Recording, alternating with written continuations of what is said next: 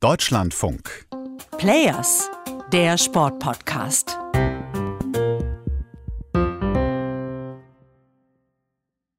Heute geht's um das, was wirklich zählt bei Olympia. Und schon wieder Gold im Eiskanal. Das hat uns im Medaillenspiegel ja nicht nach vorne gehoben, das ist ja gar nicht nötig. Wir haben natürlich den Vorsprung ausgebaut. Sieben Goldmedaillen haben wir jetzt insgesamt. Wer gewinnt wie oft Gold? Dafür gibt's den Medaillenspiegel. Die einen lieben ihn und halten ihn für das Wichtigste bei den Spielen.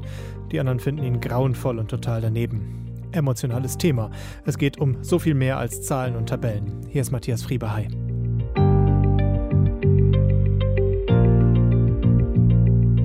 Erst gestern habe ich wieder eine WhatsApp bekommen mit der Frage, du arbeitest doch in der Sportredaktion. Wo stehen wir denn gerade? Was können wir denn heute noch gewinnen? Mit dem Wir habe ich aus journalistischer Sicht so meine Probleme, aber für viele haben diese Spiele eben eine ganz schöne Faszination. Immer noch. Also habe ich mir gedacht, wir diskutieren das heute einfach mal. Pro und Contra Medaillenspiegel. Ich habe dafür in Österreich angerufen. Als einerseits Politikwissenschaftler und andererseits Sportfan wie ich ist man eine gespaltene Persönlichkeit. Peter Filzmeier ist nicht nur der vielleicht wichtigste Politikerklärer Österreichs, der sich auch wissenschaftlich mit den Olympischen Spielen beschäftigt hat. Er ist dazu eben auch ein absolut leidenschaftlicher Sportfan, der extra für die Winterspiele früh aufsteht. Er fiebert richtig mit, frotzelt aber auch ganz gerne. So Kleinigkeiten wie das zum Beispiel der Abfahrtslauf beim alpinen Spielsport kaum von mehreren Nationen seriös betrieben wird. Das ist nur eine Handvoll. Das kehrt man natürlich in Österreich gerne unter dem Tisch. Man tut so, als wäre das die einzige wirkliche Weltsportart. Kurz dachte ich, er spricht über Rodeln und Deutschland. Erstes Argument in unserer Medaillenspiegeldebatte also: Gold, Silber und Bronze schaffen Identität und Zusammengehörigkeitsgefühl, und zwar vor allem über die Nationalfarben. Und dann schauen schon einmal mehr als 5 Millionen Menschen zu, wenn Johannes Ludwig Gold im Rodeln gewinnt den würden jede Wette mehr als 99,9 Prozent im Supermarkt nicht an der Kasse erkennen.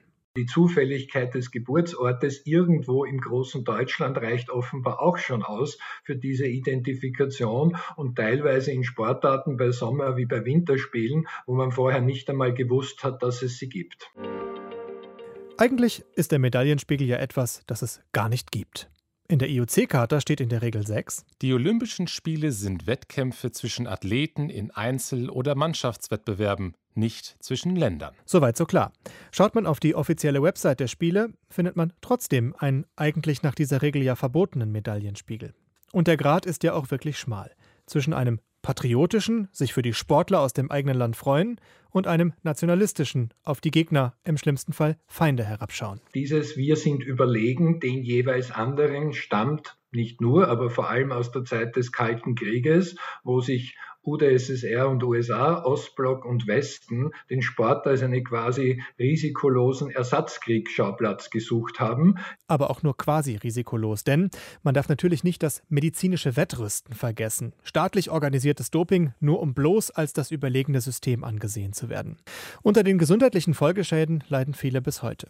Dieser Kampf um die sportliche und damit auch ideologische Überlegenheit zeigte sich aber in den wildesten Methoden. Man rechnet sich Medaillenspiegel in der Geschichte schön oder lässt sie weg, wenn sie nicht passen. Am Ende des Kalten Krieges 1988 in Seoul waren nach der ersten Woche, als die Schwimmbewerbe vor allem stattfanden, UdSSR und DDR weit vorne im Medaillenspiegel. Da hat man in den USA einen seltsamen Konsens in führenden Zeitungen und Fernsehsendern gehabt. Es wurden plötzlich kaum noch Medaillenspiegel gezeigt. Noch abstruser war es 1936 bei den Nazi-Propagandaspielen in Berlin, als auf einmal Kunstwettbewerbe im Programm waren. Also wer hat Bauwerke errichtet, was zwangsläufig in Berlin nur Deutsche tun konnten, womit der erste Platz im Medaillenspiegel gesichert war. Argument Nummer zwei. Der Medaillenspiegel kann Nationalismus befördern und das kann schlimme Auswirkungen haben.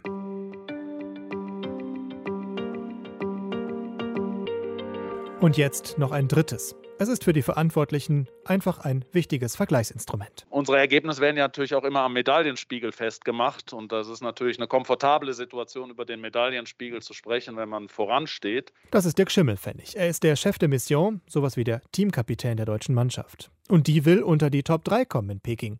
Deshalb nicht nur ein sportliches Zählen der Medaillen. Für den Deutschen Olympischen Sportbund geht es auch ums Geld. Das kommt nämlich aus dem Bundeshaushalt und auch dort sind Erfolge natürlich gern gesehen. Das war durchaus auch ein, ein Bundesinteresse. Und bei diesen Spielen ist es ja schon so, dass sich jeder freut, wenn Deutsche gewinnen und hier in äh, China die deutsche Hymne gespielt wird. Und das wurde sie bisher ja reichlich, vor allem am Eiskanal. Schon seit Jahren diskutiert man auch in der deutschen Sportpolitik über den Sinn dieses Medaillenzählens. Frank Ulrich zum Beispiel, Biathlon-Olympiasieger für die DDR, leitet heute den Bundestag Sportausschuss. Für ihn ist der Medaillenspiegel hat er jüngst im Nachrichtenmagazin Der Spiegel erzählt, auch heute, trotz der Geschichte, immer noch ein Zeichen für die Leistungsfähigkeit des Sportsystems eines Landes. Das sehen viele aber auch ganz anders. Sportwissenschaftler Lutz Thieme hat eine ganz andere Frage. Was wäre denn eine adäquate Position Deutschlands? Was hat es für das gesellschaftliche Zusammenleben für Folgen, wenn wir 13. oder 25. sind? Für die Gesellschaft vermutlich keine. Aber klar, Leistung messen und vergleichen lässt sich natürlich am besten an einer solchen Tabelle. Argument Nummer drei. Es geht um Millionen Sportförderung und die muss man gerecht verteilen. Dabei hilft der Medaillenspiegel. Mehr Geld für Gold eben. Apropos Medaillen vergleichen. Kurzer Blick nochmal zurück nach Österreich.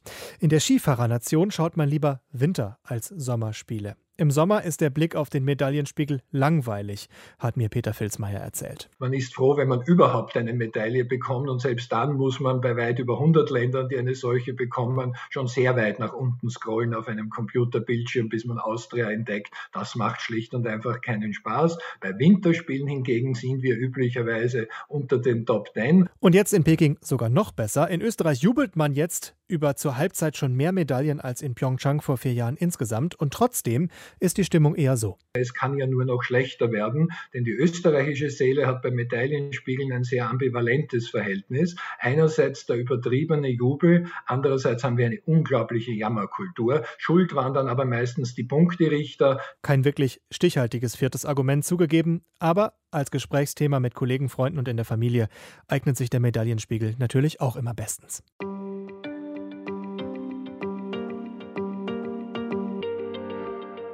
Und was machen wir da jetzt draus? Medaillenspiegel cool oder etwas für die Tonne? Man kann entspannt auf den Medaillenspiegel gucken, wenn man gleichzeitig auch kritisch reflektiert, wie oft er schon missbraucht wurde. Salomonisches Ende unserer Folge. Ich gebe zu, als bekennender Zahlenjunkie gucke ich auch regelmäßig rein. Nur den Gedanken, dass Deutschland besser oder anderen Ländern überlegen wäre, nur weil man in dieser Tabelle gerade weiter oben steht, den hatte ich noch nie. Warum auch? Ich bin Super neugierig, wie es euch geht. Medaillenspiegel ja oder nein? Macht das Spaß oder kann er einfach weg? Schreibt mir players@deutschlandfunk.de. In der Episode morgen geht es übrigens um eine Schattenseite von Olympia, die heute ja auch schon angeklungen ist. Doping ändert ja, wie schon so oft gesehen, so ein Medaillenspiegel auch nochmal nachträglich, wenn dann die eine oder andere Goldmedaille wieder abgezogen werden muss. Danke, dass ihr heute dabei wart und tschüss.